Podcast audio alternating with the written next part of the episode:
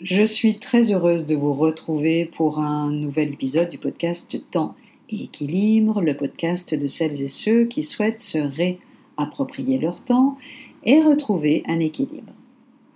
Comme les enfants, à qui on propose ponctuellement des temps calmes lorsqu'on les sent agités, les adultes ont également besoin de s'aménager des temps de retrait hors de l'agitation du monde, prendre de la distance avec le brouhaha ambiant, revenir à son essentiel, se détacher des pressions de son environnement afin de laisser ses émotions et ses pensées redescendre tout doucement jusqu'à retrouver son calme intérieur. Mais l'exercice est rendu difficile par les distractions de plus en plus nombreuses, multiformes et pressantes, et y parvenir demande un effort conscient de notre part.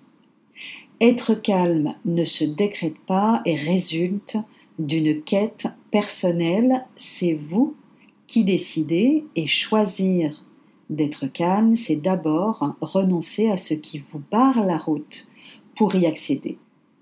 Quand vous pensez au calme, à quoi pensez-vous?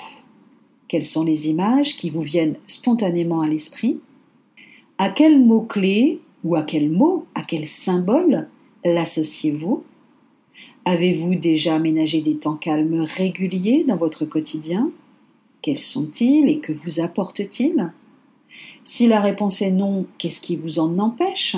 Très concrètement, je vous invite, si vous le souhaitez, à faire la liste, là, maintenant, de tous ces faits et gestes, paroles et comportements qui sont incompatibles avec votre idée personnelle du calme. Quels sont les temps calmes que vous pourriez vous aménager aujourd'hui au regard de votre emploi du temps et de vos envies? Ces moments peuvent venir à nous, il n'est parfois pas nécessaire d'y travailler pour les provoquer.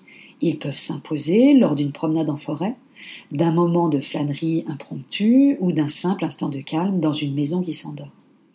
Mais il faut alors savoir les repérer et pour cela être en permanence disponible à leur écoute. Même si le calme intérieur n'est pas un état qu'il est possible d'adopter de façon permanente pour le commun des mortels, on peut tous nous efforcer d'être éveillés à identifier les moments de calme, et c'est déjà beaucoup, sur le chemin du calme intérieur. Et pour vous aider à mettre en pratique, pourquoi pas même dès aujourd'hui, je vous propose un petit exercice intitulé 5 minutes de silence par jour. Si tout s'agite autour de vous, ramenez instantanément le calme en vous en vous octroyant 5 minutes de pur silence par jour, ni plus ni moins, ou sans aucun autre objectif que celui d'offrir 5 minutes de répit à votre mental. Alors éteignez la télé, éteignez la radio, désactivez les notifications sonores de vos outils digitaux, mettez votre portable donc en silencieux et non pas en mode vibreur. S'il ne vous est pas possible de vous isoler, essayez de pratiquer ces 5 minutes à votre bureau, sur la pause déjeuner par exemple, en veillant évidemment à transférer votre ligne durant la durée de l'exercice et à fermer votre porte. Regardez votre montre, programmez une alerte sur votre smartphone et ne faites plus rien pendant 5 minutes. Ne cherchez pas à atteindre quoi que ce soit, mais simplement à être.